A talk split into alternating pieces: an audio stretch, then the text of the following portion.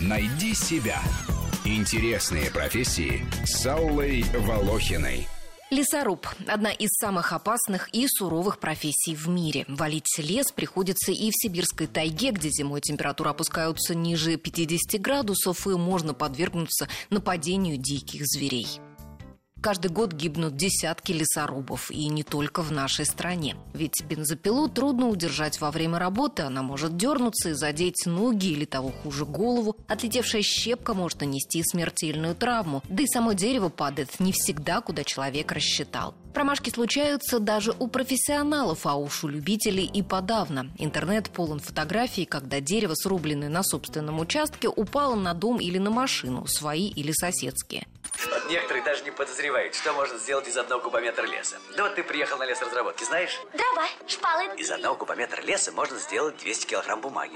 Или 170 пар резиновых галош. Или, например, две шины для автомобиля. Или 180 килограмм шерсти. Ну, вот у тебя варежки. Ты думаешь, они из шерсти, да? Да. Нет, елка. Чтобы успешно свалить дерево, лесорубы рассчитывают угол и глубину подпила, учитывают расположение кроны, направление и скорость ветра. Поэтому первейшая задача определить, в какую сторону валить дерево. Если ствол имеет угол наклона, это нельзя игнорировать. Только нужно убедиться, что спиленная сосна свободно упадет и ей не помешают другие деревья. Также нужно заранее определиться, в какую сторону от падающего дерева бежать и расчистить путь и себе, и дереву. Бежать нужно под углом 45 градусов и на расстоянии не меньше 5 метров.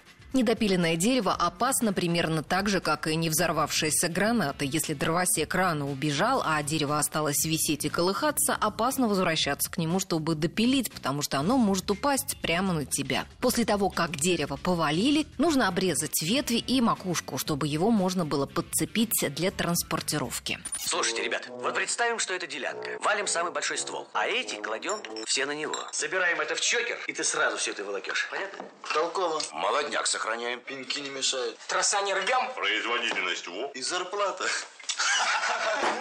Опытный лесоруб может повалить за смену до 70 деревьев. Производительность труда растет благодаря новейшей технике. Сегодня на смену лесорубам, вручную валившим лес с помощью бензопил, приходят операторы компьютеризированной лесозаготовительной техники. Автоматическая валочная машина Harvester, которой пользуются американские дровосеки, способна не только срубить дерево, ободрать сучья, но и распилить его на части всего за минуту. А оператор при этом сидит в кабине и управляет процессом с помощью джойстика.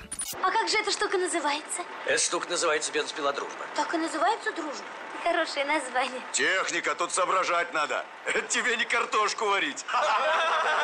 Профессия лесоруба меняется. Уже отмерли смежные специальности, такие как заготовщик древесного угля и платагон, занимавшийся сплавом древесины по рекам. Возможно, когда-нибудь леса вообще перестанут рубить массово. Сегодня же пока существует даже профессия подводного лесоруба на вырубке тропического леса, затопленного водой Панамского канала. Рубрика об интересных профессиях выходит по понедельникам, средам и пятницам, а большую программу «Найди себя» слушайте по воскресенью в 12 часов.